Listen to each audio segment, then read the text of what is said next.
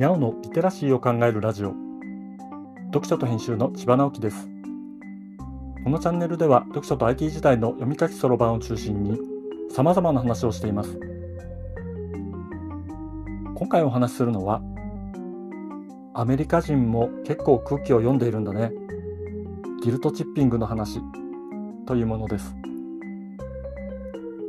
日曜日は日頃考えていることを話しています。最近今のテレビが壊れた話をしたことがありました。古いテレビで寿命なので仕方がないのだけれどこれを処分するのがちょっと面倒という話をしました。先週無事にリサイクル会社に処分をお願いすることができてすっきりし別の部屋にあってほとんど使わなかった少し小さめのテレビを移設しました。そもそも地上波の放送はほとんど見ることがなく YouTube とか Netflix を見るための画面になっているのです。もうテレビ放送はレトロメディアだなぁと感じているのですが、テレビよりもさらにレトロな感じがするラジオを聞くこともあるんです。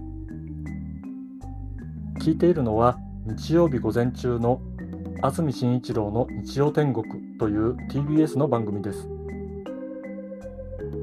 札幌に住んでいる僕はレトロラジオの TBS の放送を聞くことはできませんが、インターネット配信のラジコに課金することで、この放送を聞くことができるわけです。ラジコは Amazon のスマートスピーカーで動かしています。というのも、スマートスピーカーを使うと決まった時間に自動再生することができるからです。毎週日曜日の午前10時になると自動的に日展が今に流れるのです。こうやって聞いてみるとラジオもレトロではなくなる感じですよね。わざわざ課金してまで日展を聞いているのは十数年前日展がポッドキャスト配信を始めたのを聞いたのがきっかけでした。当時インターネットで音声配信をする仕組みとしてポッドキャストは現実的かつ手軽でした。ハードディスクタイプの白い iPod にコンテンツを自動的にダウンロードしておいて出先でそれを聞くことができるのです。ガラケー時代にはストリーミングで音楽を聴くなんてパケットコストが高くて無理でしたから家に引いたインターネット経由でコンテンツをダウンロードできる仕組みは画期的だったわけですね。うちはダイヤルアップ時代からインターネットを使っていて iPod が発売された頃にはすでに常時接続ができるようになっていましたから当時最先端の音声配信を使うのが面白く自分でもブログの中に音声ファイルを入れて、ポッドキャスト配信を試してみたりしていました。まあ、そんな技術主導で出会ったのが日展で、安住さんのトークの面白さにはまって今に至るのです。そんな日展をこの前の日曜日、8月13日にも聞いていたら、ニュースのコーナーで面白い話題が出てきました。ギルトチッピング罪悪感のチップというものです。アメリカはチップ文化の国ですよね。それがコロナ禍で加速したキャッシュレス決済でちょっと変なことになっているという話です。キャッシュレスですからチップも決済端末で支払う形になるのですが、支払いの際に端末にチップを明示的に入力することになるわけです。日本にはチップ文化はほとんどないのでどんな気持ちでチップを払っているのかは正直よくわかりませんが、サービスしてくれた人にチップを払うのはまだ理解できるような気がしますよね。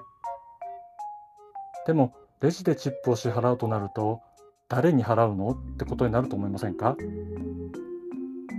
この辺り、ホテルとか高級レストランとかでサービス料というのを払う時の心持ちですよね。なんとなくモヤモヤするやつ。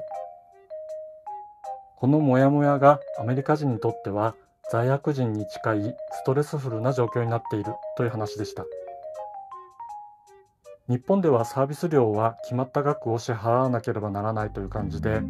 モヤモヤはしてもまあ仕方がないなと思うのですが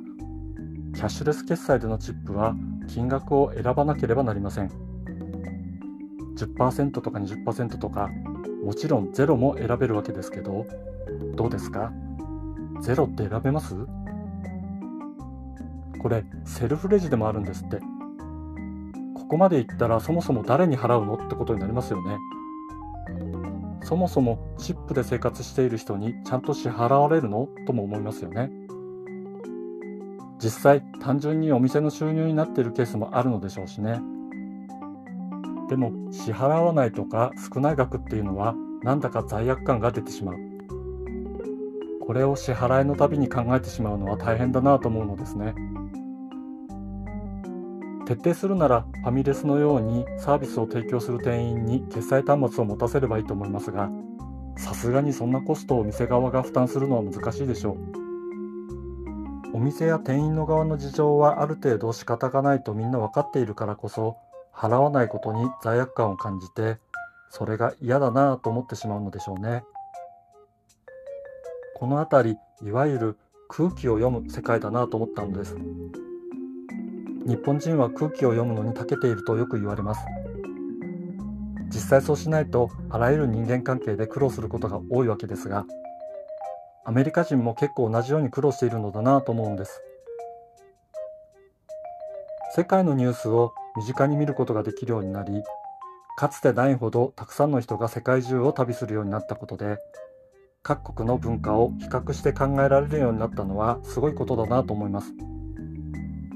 国別に雑なステレオタイプで捉えるのではなくもっと高い解像度で人々を見ると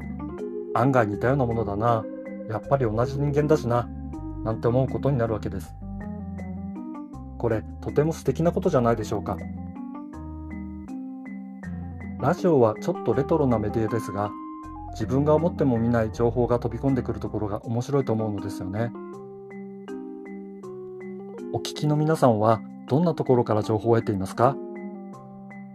こんな情報源があるよということがありましたら、ぜひコメントで教えてくださいね。今回はアメリカ人も結構空気を読んでいるんだね。ギルトチッピングの話をしました。今日はここまで。読書と編集では IT を特別なものではなく常識的なリテラシーとして広める活動をしています。IT リテラシーの基礎を学べるオンライン講座をやっています。詳しい内容については概要欄のリンクから、または読書と編集と検索して、猫がトップページに出てくるホームページをご覧ください。この配信の書き起こしをノートで連載しています。こちらも概要欄にリンクがありますので、フォローいただけると嬉しいです。今日もワクワクする日でありますように。千葉直樹でした。ではまた。